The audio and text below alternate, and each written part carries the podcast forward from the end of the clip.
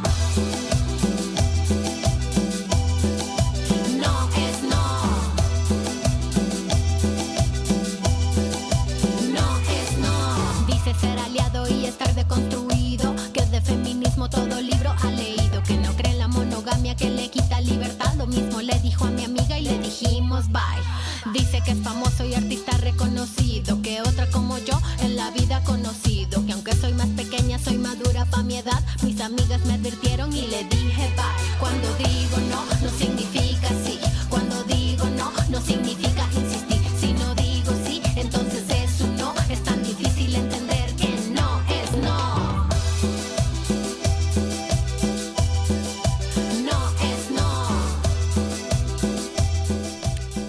Estamos escuchando No es No, del álbum Florecer del año 2022, en voz de su compositora, la activista, socióloga, cantante, poeta y rapera feminista y anarquista guatemalteca, Rebeca Lane, a quien su trabajo en la denuncia de las violencias sociales y contra las mujeres le ha valido el reconocimiento internacional.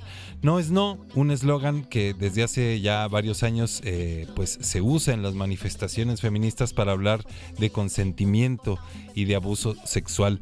En una parte de la canción dice los dicen los varones que ahora están confundidos, que solo coquetean, que solo es seducción. Y bueno, con esta pieza les damos la bienvenida esta noche a Sin Privilegios y les saludo muy contento su amigo y servidor Bruno Rubio y también muy contento saludo a mi amigo y compañero Paco Contreras. ¿Cómo estás Paco? Hola Bruno, también muy contento de estar aquí nuevamente en Sin Privilegios por Radio Más, la radio de las y los veracruzanos. Les quiero recordar a las personas que nos escuchan el número de WhatsApp para que se comuniquen con nosotros. Sí que sí. Es el 22 88 42 35 07. Siente bien bonito cuando mandas un mensaje y te lo leen al aire. De veras, créanme. Y bueno, Ay, no dije repito. otra vez el número, lo voy a repetir. Se lo repetimos. Repite. 22 88 42 35 07. Mándenos sus mensajes por escrito, por favor, de audio. Les pedimos que no lo hagan porque se nos dificulta escucharlos. Los podemos escuchar después, pero no, les, no los podríamos transmitir. Si nos mandan texto, los podemos leer al aire. Así es, y bueno, pues para ir entrando en materia, les compartimos que esta noche vamos a tener otro programa en el que estamos tomando, pues digamos como, como base, como inspiración, el libro Hackea a tu macho de Nico Nogués. Eh, pues este es un, un- un, pues joven, más o menos joven, ya Eh, está chavo, está está, chavo. está chavo todavía, está- como todos nosotros.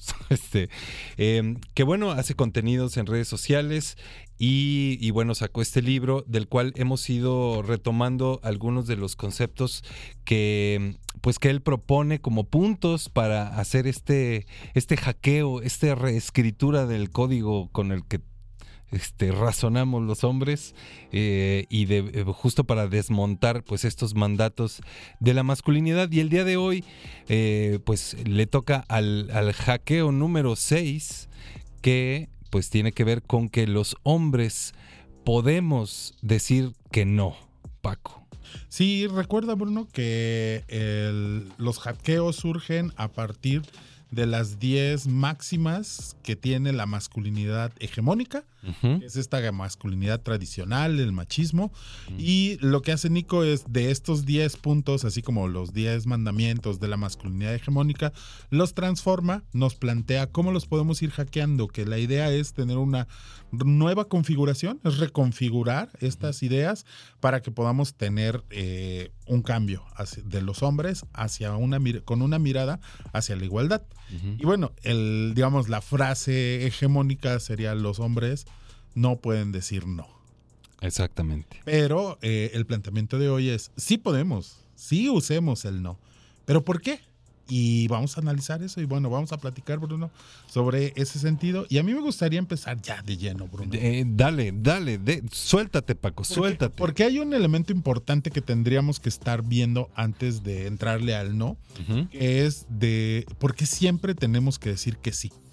Es decir, por qué a los hombres se nos enseña que para ser un hombre de verdad no hay que decir no, sino siempre aceptar, siempre estar dispuesto ante cualquier cosa que se nos presenta. Y muchas veces eso genera una manera de ver el mundo y sobre todo de vernos los hombres y de ver a las mujeres y de ver las relaciones que establecemos en la parte social. Pero eso aquí es donde aparece el término, la presión social.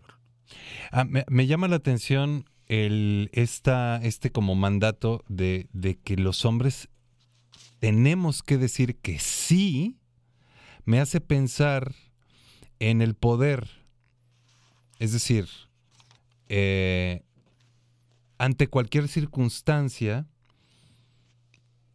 una mm, ante una como exigencia, ante un reto, ante un eh, digamos, pues sobre todo pienso en, en este, en, en esta palabra reto, no como, no como un problema a, a vencer, sino como una, mm, ¿cómo se, di- cómo se diría?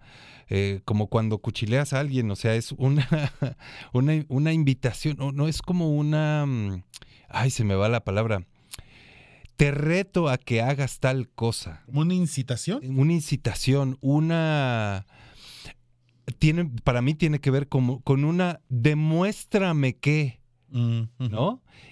Una provocación. Gracias, Peter, nos ayuda ahí con el este entonces el que un hombre siempre dis- diga a ello que sí, demuestra que siempre tiene poder para hacer cualquier cosa. El decir no, no, no puedo, no, no quiero, eh, desde esa perspectiva es no tienes el poder, no tienes la posibilidad, eres débil, eres menos si dices que no, ¿no? Eh, decir siempre que sí, a- a- ahorita lo, lo- lo reflexionaba, denota esa, ese poder, esa posibilidad de siempre, ahora sí, siempre poder, ¿no? Pero en, en, eh, en la dinámica se convierte en un tienes que poder a fuerzas, por lo tanto, siempre tienes que decir que sí, incluso cuando no puedas. Cuando no, físicamente no puedas algo, de todos tienes que fantochear de que sí puedes. ¿no? Tienes que aceptar el reto, aceptar la provocación, ¿no? Sí, me, me recuerda mucho esta, eh, eh, esta situación en, en las películas de Volver al Futuro, en la tercera parte donde eh, Marty McFly viaja al viejo oeste y este y, y es, eh, es retado, digamos, ¿no? A, a que se a que tenga un duelo, a que ya ni me acuerdo bien las circunstancias, pero pero iba iba acompañado con si me dices que no eres un gallina. ¿no? Es, es decir, no eres un verdadero hombre, ¿no? Entonces, este, eh, esta, esta provocación que me parece que está ligada a lo que tú decías, la presión social de tener que demostrar siempre que somos verdaderos hombres. Sí, Bruno, y de ahí, en est- con esta idea de ser un hombre de verdad, surgen un montón de, de situaciones, de elementos.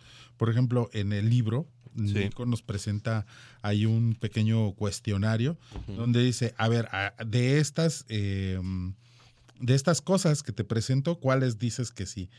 Insistirle a una chica para que salga contigo después de que ya te dijo que no, ponerte en alguna situación de peligro, reaccionar con violencia, fumar cigarrillos de manera compulsiva, beber alcohol hasta perder el sentido, consumir drogas, reírte de chistes misóginos, ser infiel porque esto es lo que hacen los hombres, salir de fiesta o al antro en día que no tengas ganas, robar, manejar bajo los efectos del alcohol o drogas y ligar por el simple hecho de ligar. Y lo que él nos dice es, si dices sí a una de estas, estás siendo víctima o estás recibiendo presión social. Claro, y digo, pues eh, yo reconozco varias que son muy naturalizadas, ¿no? Órale, chúpale. Sí, no, yo, yo, este- yo creo que todas, Sí, en, sí. en lo personal, creo De que todas dicho. las he, las he vivido, las he, digamos, las he vivido de manera directa y de manera indirecta. ¿A qué me refiero? Algunas las he recibido, ¿no? Así como, ándale, hazlo. ah". Y, y en la edad de, de ser joven, adolescente, y me enganchaba con esas cosas, ¿no? Y otras que también en su momento también ejercí. Lo, lo reconozco como algunas que también ah, invité, incité o reté a un hombre eh, a hacer esto, ¿no? Algún compañero o amigo. Y además que, pues eh, pienso en este fenómeno de la presión social que no sucede siempre físicamente, sino que muchas veces sucede dentro de, nuestro, de nuestra mente. O sea, es decir, yo tengo, estoy frente a una situación, voy a tomar una decisión, pero me detengo porque pienso, ¿qué me dirían mis compas? ¿Qué me dirían en el trabajo? ¿Qué me, ¿Cómo me vería mi pareja? Es decir, como esa presión social ya interiorizada en mí mismo, este, y, que yo mismo re- replico esa voz que me dice a que no te atreves, ¿no? Este, debes hacerlo. Eh, esa presión social que de pronto ya está también interiorizada en- en- en- en uno mismo, ¿no? Ah, claro, Bruno.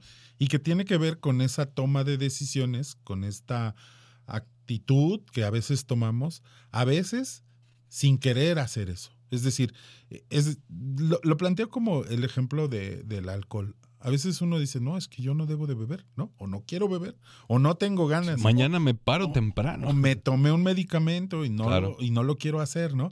Pero está ahí el amigo, otras personas diciendo, ¿no? Ah, ya, ¿qué te pasa? Solo una, ¿qué te va a pasar? Y eso, al final, con tal de quedar bien con los cuates, con tal de hacer una, ahora sí como por socializar, este, aceptamos, ¿no? Y pienso que además esta dinámica de la presión social de esas como reglas, eh, pienso que hay una parte de, de- de nosotros que las acepta porque eventualmente estaremos en, del otro lado. Por decir, yo eh, quiero robarme algo o yo quiero irme de pinta, yo, ¿no? Y ejerzo presión social para que mi amigo, mi mejor amigo, también se vaya de pinta, ¿no? Eh, y, y con ello, digamos que cuando mi amigo me invita a algo que yo no quiero, voy a aceptar, porque a lo mejor un día voy a yo presionar a mi amigo para que acepte algo y me siga a mí. Es decir, es como mantener esa dinámica de la presión social, donde eventualmente creo que me puede convenir. Por ejemplo, el este bueno, pues eso, ¿no? El- bueno, ya, ya, ya di el ejemplo, ya di el ejemplo. Sí. ¿Para qué repito? Fí- Fíjate, Bruno, que es interesante que hay que darnos cuenta, como ya se ha dicho en, en otros programas, y también la, los análisis que se hacen del género, es que la, el género se construye, es decir, no es algo que esté monolíticamente estructurado, que, que ya nacimos con, con pene y testículos y ya nos toca eso, ¿no? Ah, Es decir, fuerzas. he- hemos hablado, incluso en Sin Privilegios, de que hay una parte biológica, que es toda la anatomía que tenemos los hombres, pero hay toda una parte social, que es el género, y que este se va construyendo. Y ahí esto es bien importante porque en el género funciona la integración social, es decir, funciona que sucedan las cosas a nivel social, ¿no? Por ejemplo, el trabajo. A los hombres se les ha eh, otorgado la responsabilidad de trabajar y generar recursos económicos. Y entonces eso se replica en, digamos, históricamente y en diversas sociedades. Y entonces eso se convierte en algo que tendríamos, pongo entre comillas, que hacer los hombres, ¿no? El deber ser. Y entonces ser un hombre de verdad nos obliga a generar recursos económicos. Y en ese sentido empieza a haber una presión social hacia aquel hombre que no juega ese rol, que no forma parte. Entonces, la presión social, creo yo, Bruno, que forma parte de la construcción de la masculinidad. Es decir, va a suceder casi siempre. Y aquellos hombres que no estén, que no estén dentro del marco de esa masculinidad van a ser eh, relegados, van a ser expulsados, van a ser violentados, porque van a ser vulnerados porque van a, no, no entran en este grupo de ser hombre. Y eso hay que tomarlo en cuenta. En una en un desarrollo, digamos, este, tradicional, eh, para algunas personas dirían normal de un hombre, la presión social es parte de la cotidianidad. Es decir, siempre vamos a estar recibiendo presión social o siempre vamos a estar generando esa presión social. Y digo siempre porque pareciera que no nos podemos escapar de eso. Y eso nos lleva a veces a aceptar algunas cosas, ya te lo decía yo en, mi intervención anterior, en contra de nuestra propia voluntad. Yo no quiero hacer esto, yo pienso que esto no debería suceder, sin embargo, ante este contexto donde lo tengo que hacer para formar parte del grupo, lo voy a hacer. Y, y, bueno, em, estos, esta presión social, como dices, que está normalizada y que y que de alguna manera aprendemos a vivir en ella, por un lado pienso que tiene una lógica, que, o sea, que no es como, ay, hay gente mala que quiere que seas macho nomás porque sí, sino que hay una lógica, una, una serie de dinámicas sociales que funcionan con, ese, con esa dinámica. Es decir, si yo soy violento y si yo soy este mujeriego y si yo soy hay una serie de respuestas de lo que me enseñaron y que sí suceden. O sea, mis compas me van a alabar, voy a ser eh, admirado, voy a ser seguido, este es decir, si hay un si haces esto obtienes aquello, es decir, entre comillas, funciona funciona, pero ya, ya esto ya lo agrego yo, solo para que se mantenga esa lógica. No necesariamente funciona para ti, para tu bienestar y el bienestar de las demás personas, sino que funciona para que se mantenga esa, como esa pirámide de poder, ¿no? Ok. Y, eh, lo digo porque me, me parece que quienes escuchen este tipo de reflexiones tal vez digan, oye, espérate, me estás diciendo que que, me aleje de estos mandatos, pero esos mandatos sí me están resolviendo, al parecer, lo, lo, que me dicen que me van a resolver. ¿No? ¿Por qué me voy a alejar de ellos? ¿No? Sí, aquí, aquí tenemos que darnos cuenta, Bruno, que en esta construcción, como te decía, que le podrían llamar normal de un hombre, de, una, eh, de, de ir construyendo esta masculinidad, pareciera que no tendríamos que distanciarnos de esas actividades o de esas formas o de esa presión. Sin embargo, lo que nos damos cuenta es que mucho de eso termina siendo violento, agresivo, a veces hasta para nosotros. ¿no? Digamos, en principalmente hacia las demás personas. Hacia otras personas, pero también para nosotros. Y el asunto es que, por ejemplo, el consumo de alcohol, el consumo de tabaco, el consumo de algunas otras sustancias que generan adicción, tiene el, impacto en nuestra salud y muchas veces pone en riesgo a otras personas, ¿no? Sabemos muy bien que en un accidente de tránsito donde la persona va alcoholizada, regularmente esa persona no muere. Mueren las personas que están o que van de acompañantes o personas que están en el otro En otro vehículo.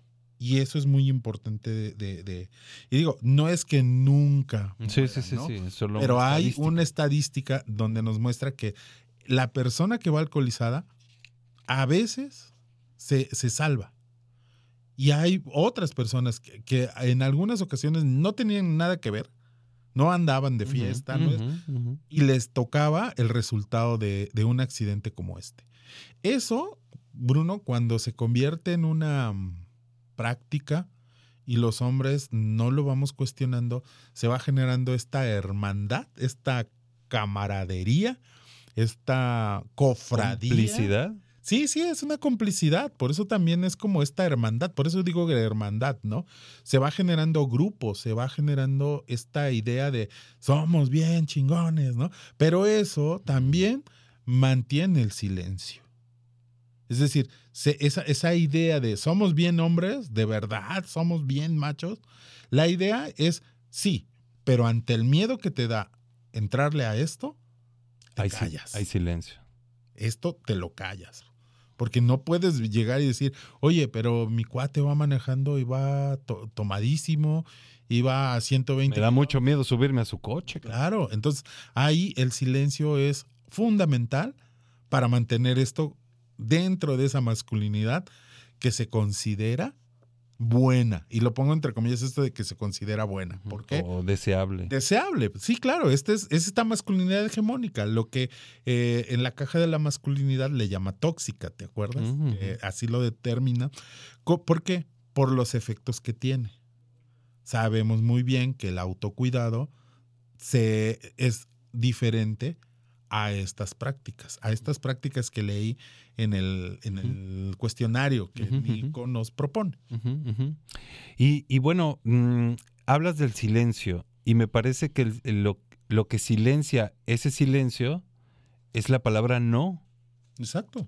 O sea, no quiero subirme al coche de mi compa, no quiero ir, no quiero salir esta noche, no quiero eh, que se me cruce la pastilla con, con si voy a tomar. No, no, no, no quiero, tengo miedo, no. Este, y, pero, pero como, como decíamos al inicio del programa, como hombres no podemos decir ese no. Y entonces se vuelve la hermandad de los que, aunque traemos unos nos atorados, todos nos damos la mano y decimos, sí, somos, como decías tú, somos bien chingones. Y me callo ese no. Y aunque yo vea que mi compa trae un no así que en la cara y que quiere decir que no, pues también me callo que lo trae. Y ni, ni lo mencionemos, carnal. Sí, no, porque ni siquiera nos vamos a preguntar, ¿te pasa algo, Bruno? ¿Tienes algo? Pues es así como, aguántese. ¿No? Ah, ya, ¿qué tanto, Bruno? Pues no, haces un rato, ¿no? Como esta idea de, de mantener esa hermandad, porque además esa, esa hermandad de la que hablamos, Bruno, permite generar ese grupo, ¿no? O sea, cohesiona, forma parte de este proceso que también va cohesionando a los hombres. Y entonces eso va teniendo cada vez mayor resistencia a los hombres también en ese vínculo de, donde empiezan a cerrar filas, empieza a generar resistencia y entonces pareciera que ese miedo desaparece. No desaparece. Ah, o sea, como un efecto así, como una ilusión, este... De pronto siento que ya no tengo ese miedo porque somos un chingo. Y estamos juntos y aquí no nos va a pasar nada. Somos una, una hermandad, digamos, ¿no? Sí, pues bien utilizado estaría ahí el concepto manada, ¿no? Somos una manada, somos un grupo de personas. Bueno, la manada no es de personas, pero es con esta intención de decir, la fuerza la hace el grupo, ¿no? Y la idea de tener fuerza como grupo nos permite enfrentar esas prácticas de riesgo, esas acciones que en todo caso podría pasar algo, pero pues ah, ya vamos a entrarle. No lo pienses mucho. No, no, no. Y es que aquí pienso en el otro riesgo del cual, al cual sí le tenemos miedo, o mejor dicho, sobre el cual sí tomamos la decisión. Es decir, prefiero subirme al coche del compa que va tomado, aunque tenga yo miedo y me ponga en riesgo, pero no quiero poner en riesgo la amistad, mi pertenencia al grupo, la aceptación de los demás, el que me consideren no un hombre. Es, ese riesgo no lo quiero tomar. Prefiero tomar el riesgo de mi vida al riesgo de quedar fuera del grupo o de no ser considerado un hombre. Sí, porque ese es el costo, ¿no? El costo que tendría decir no. Exacto. Si, si yo digo no, pues es, tienes miedo, Eres maricón, eres una gallina. eres mujer. Es decir, empezamos a utilizar estas disidencias, estos grupos que, que- que no forman parte del grupo de hombres para presionar, para insultar, para vulnerar, ¿no? Eh, digo, hay, hay un montón de, ¿cómo decirlo? Como insultos velados que se utilizan, ¿no? Para eso. Eh, Tú decías algunos, pero hay otros que todavía pueden ser más, este, más violentos, Bruno. Y entonces esto se empieza a dar como una cuestión donde empezamos a tratar a esas personas que, que, por ejemplo, las, eh, las personas de la diversidad sexual, las mujeres, los niños, las personas adultas mayores, como un grupo al que nos tenemos que, como grupos de los que nos debemos de alejar los hombres. De no identificarnos con ellos. Claro, por eso se utilizan como insultos, ¿no? Claro. Eres viejo, eres vieja, este. Sí, sí, sí, sí. Ya, ya estás viejito, Bruno. Ya, ¿No? Así como en este. Se puede escuchar muy este tierno, pongo entre comillas esto de ternura. Pero no, es un insulto, ¿no? Se busca esta manera de decir, Eres vulnerable. de eres mantener débil. ese reto, ¿no? Este reto del que hablabas, esta provocación. Muchas veces, por ejemplo, este grito que en el fútbol se da ante el despeje de un portero, pues es toda la intención de, de- de retar a ese equipo, de retar al portero que está haciendo el despeje para distraerse, para que lo haga mal.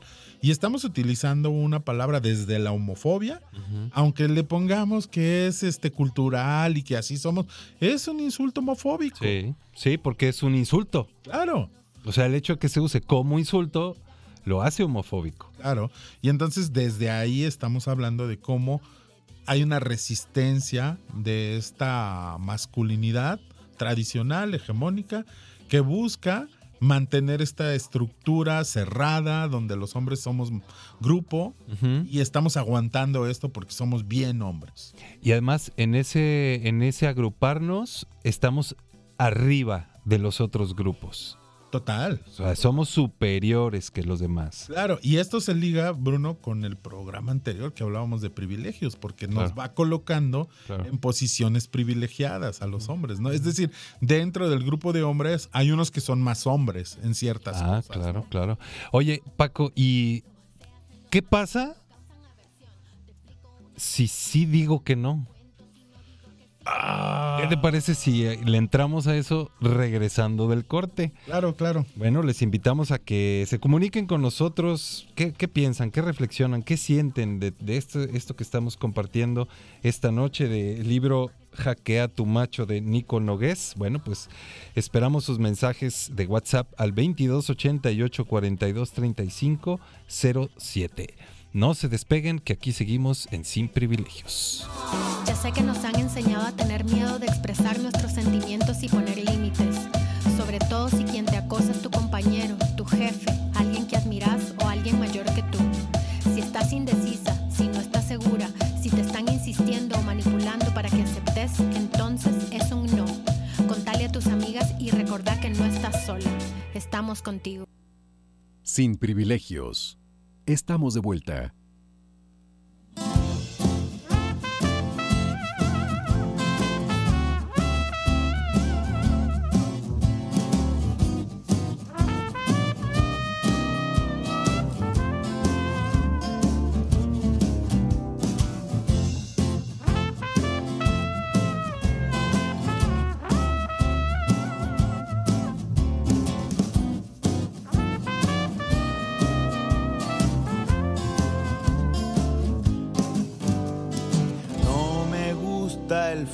Fútbol, denúnciame. No me va la moda, odio el macramé. Me cansa la misa, no sé bailar. Y en cuanto a las bodas, no me invites más me gustan los horarios, no me cuadra el calendario, no me fío del comisario y me aburre el Super Mario. Uh, es lo que hay, llámame fino, si no te gusta cambia de acera, que no me asfalta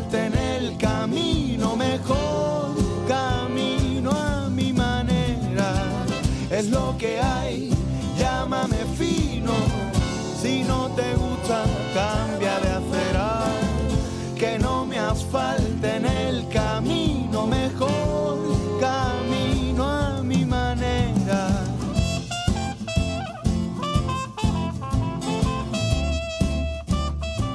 Estamos escuchando Llámame Fino del cantautor malagueño, es decir, de Málaga, allá en España, Juan Gómez Canca, mejor conocido como El Canca. Es parte del álbum De Pana y de Rubí de 2015 y en ella hace una declaración de intenciones, un manifiesto de lo que no está dispuesto a seguir como regla, como cumplimiento a las ex- e- expectativas de la sociedad. Que no me asfalten el camino, mejor camino a mi manera. Me, me- me hace pensar justo en, en los privilegios que dicen, no, a mí no me den privilegios, mejor yo me voy por, por como yo quiera. Ahí la voy armando. Ahí la voy armando y bueno, es parte de la propuesta musical esta noche. En Sin Privilegios, justamente. Y bueno, todavía nos queda un cacho de programa. Si quieren mandarnos mensaje 22 88 42 35 07. Paco, ¿qué pasa cuando decimos que no? Aquí el canca está diciendo que no, y cantando muy feliz, está diciendo, no, yo esto no, y esto tampoco. Pues mira, yo creo que una de las cosas que es importante es que muchas veces ni siquiera nos damos cuenta que decir no es posible. Es, decir, en algunos contextos no nos cuestionamos lo que sucede. Ok. Tiene que, o sea, es como esta idea de del trabajo es para los hombres y no hay manera de cuestionarnos eso. El cuidado de las mujeres. Eh, Exacto, es así como, como así ha sido siempre y así tendría que ser. Ni, ni para qué nos lo preguntamos. Exacto. Nada más hagámoslo. Sí, es. Y entonces el asunto es que el no es como, ¿existe eso? Nos preguntamos, de repente cuando estamos en una cotidianidad nos vamos a burlar, vamos a utilizar todo, eh, todo lo que tengamos en contra de esa persona que diga no. Y entonces eh, se convierte en una ruptura, en una ruptura de la matriz, ¿no? De esta matriz masculina donde ¿Te tomaste la pastillita? Pues sí. No, y el asunto es que todo el mundo tendría que, que, que caminar hacia el mismo sentido, ¿no? O sea, ¿por qué, ¿por qué tienes que... A ver, bueno, ¿por qué tienes que caminar en sentido contrario?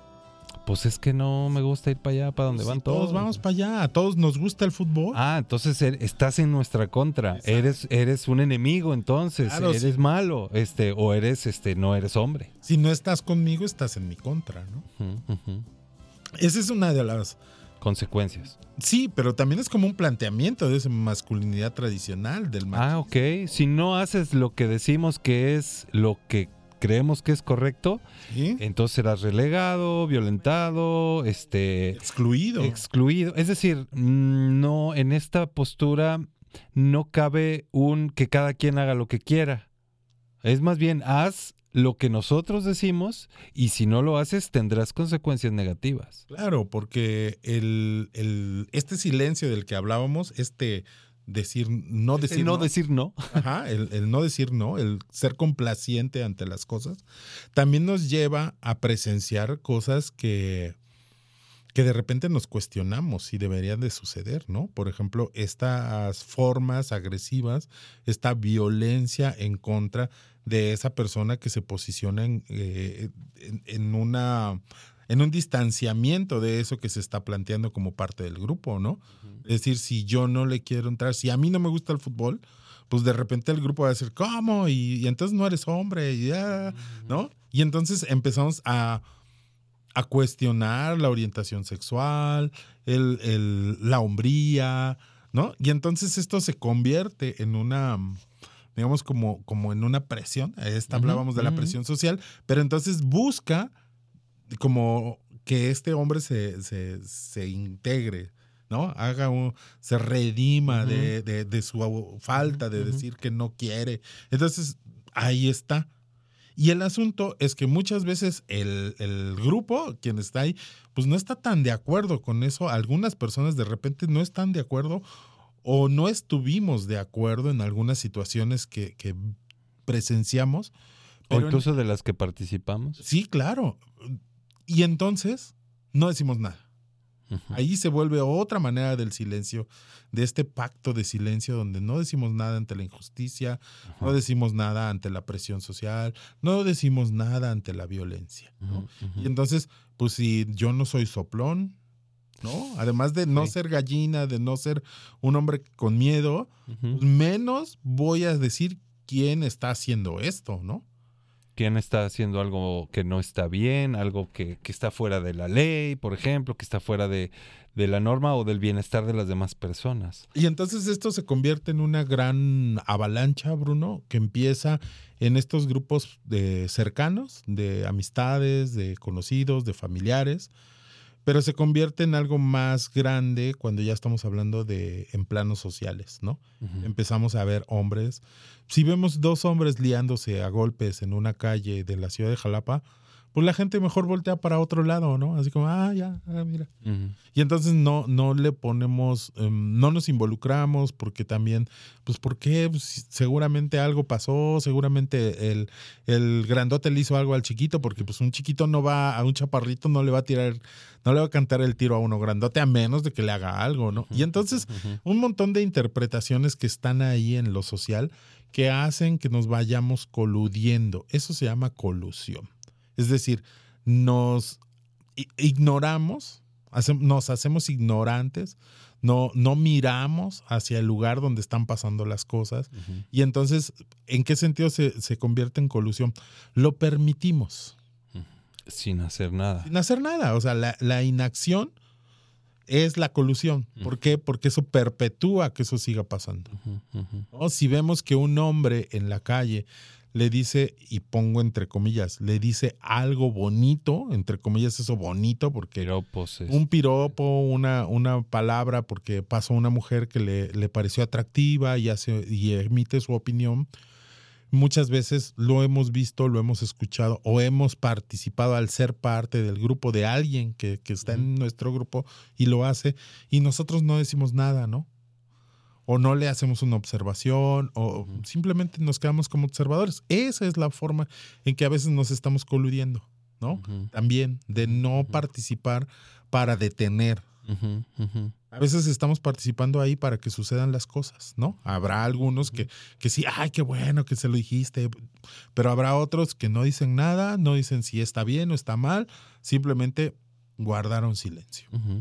y, además que hay una serie de cambios sociales que, están, que han estado sucediendo y que hay, que hay un camino, una fuerza de, cambio y de transformación, por ejemplo, en las leyes, en el tema de, la violencia de género, en donde muchas de estas dinámicas de, hombres como las que acabas de describir, como, el acoso callejero, el de eh, en fin, varias, varias violencias, por ejemplo, la violencia digital, donde, donde el compartir eh, imágenes eh, íntimas de personas, de mujeres en, en estos llamados packs, ¿no? ahora son un delito. Es decir, esta colusión ya no solo es abstracta, sino, sino incluso ya es una colusión de, de delitos como, pues como ahora se ha estado tipificando muchos tipos de violencia.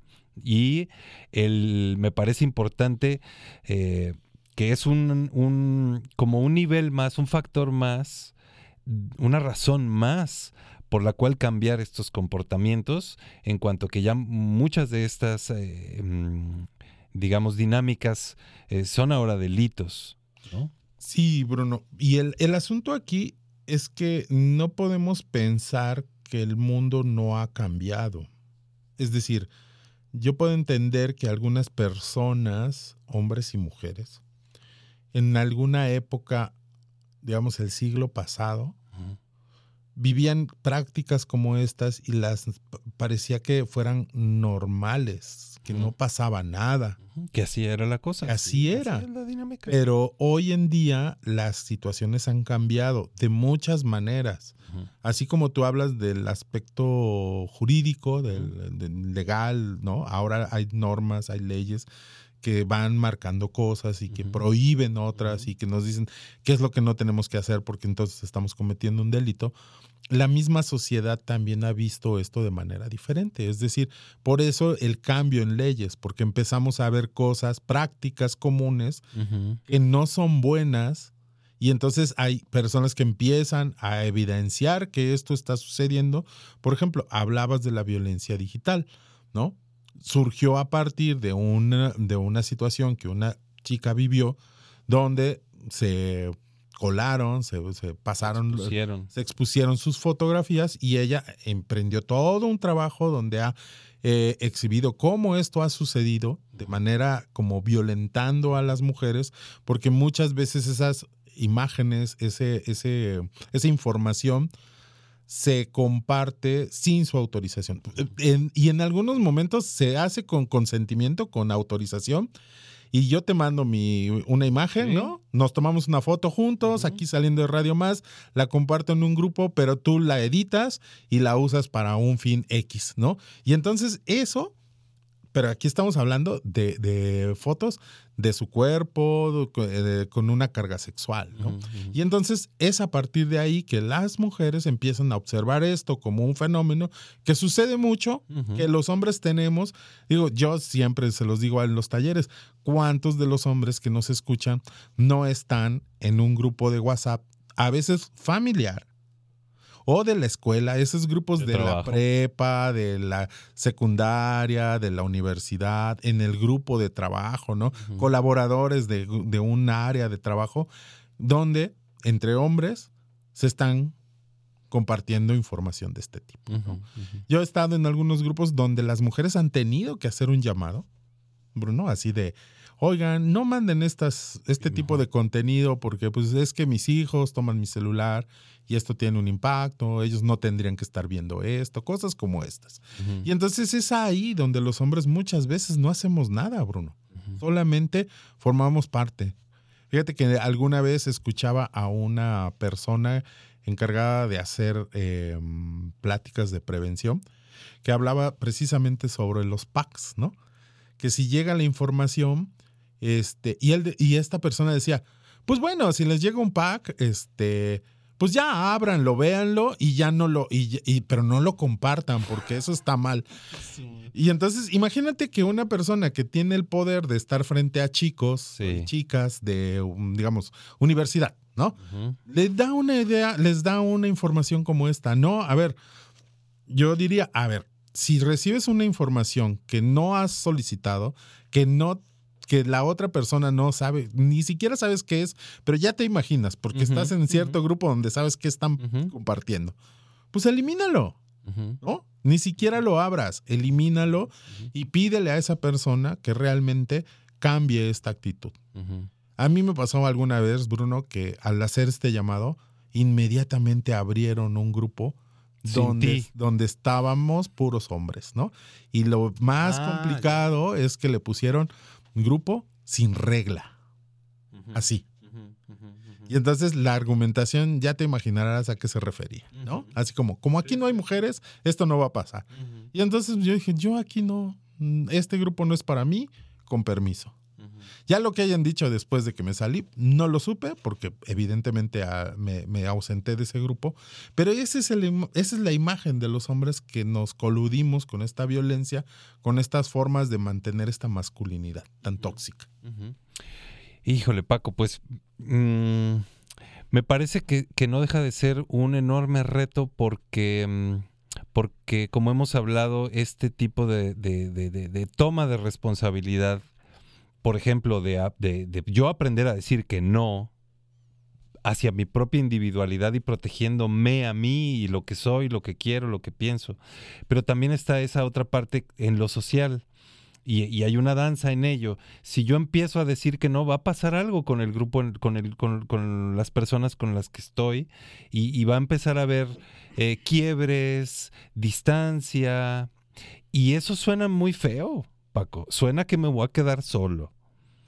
Eh, y es ahí donde pienso que los cambios justamente eh, pues son en varios rieles. Estoy cambiando yo, estoy trabajando yo, pero ¿qué estoy haciendo a nivel mi, mi familia, mis amigos, mis compañeros de trabajo, mi grupo, mi sociedad, mi colonia, etcétera? Es decir, la chamba no nada más está en yo, eh, en yo para adentro, sino también hacia afuera.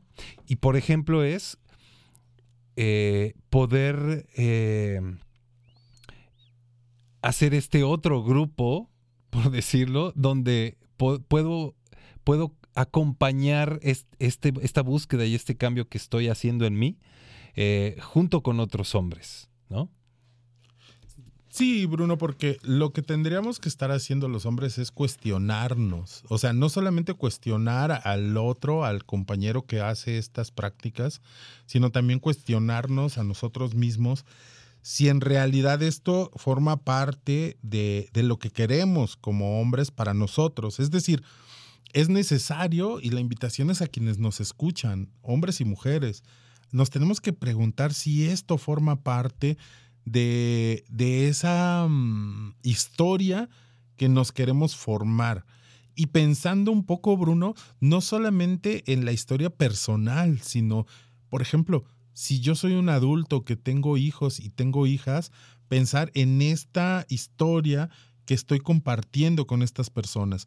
Pero si yo soy maestro, también pensar en la historia que estoy compartiendo con mis alumnos y mis alumnas. Pero si yo soy médico en un centro de salud, en un- una clínica o en un hospital, también ahí está una historia. Es decir, cualquier persona, no necesariamente, y aquí es bien importante porque una de las cosas que ya nos han dicho es, no necesitamos ser hijos, no necesitamos ser hermanos, no es decir, no estamos hablando solamente del vínculo familiar, sino estamos hablando también del vínculo comunitario, del vínculo social, donde los hombres tendríamos que estarnos cuestionando estas prácticas para poder decir, ¿qué onda? Esto forma parte de mi realidad, esto forma parte de una historia que quiero vivir, que quiero compartir, quiero que me identifiquen como este tipo de hombre y en ese sentido ir construyendo una postura.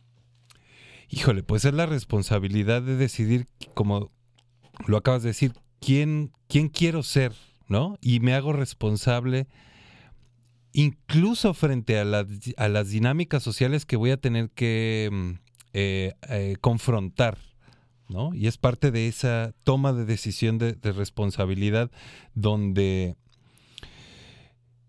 híjole, pues eh, es, es este, este, mm, este esfuerzo de cambio que aparentemente tiene en primera instancia como, como una, una respuesta negativa, pero que a final de cuentas sí me, sí me acaba protegiendo a mí, a, las personas que tengo cerca y a mi comunidad, digamos, ¿no? El, el poder reforzar esta, est- este, ren- este renunciar a esa a esa dinámica, digamos, pues que incluye mucha, pues mucha violencia. Por ahí ya nos llegó un mensaje, ¿sí? Dale, Sí. dale, dale, Paco. Ok, dice, lo leo tal cual. Dice, buenas noches, felicitaciones con el tema, tan complejo el verbalizarlo. Ejemplo perfecto es que ningún hombre habla cuestionando nada. Imaginen que un varón hable, desde ahí ya se siente que pierde.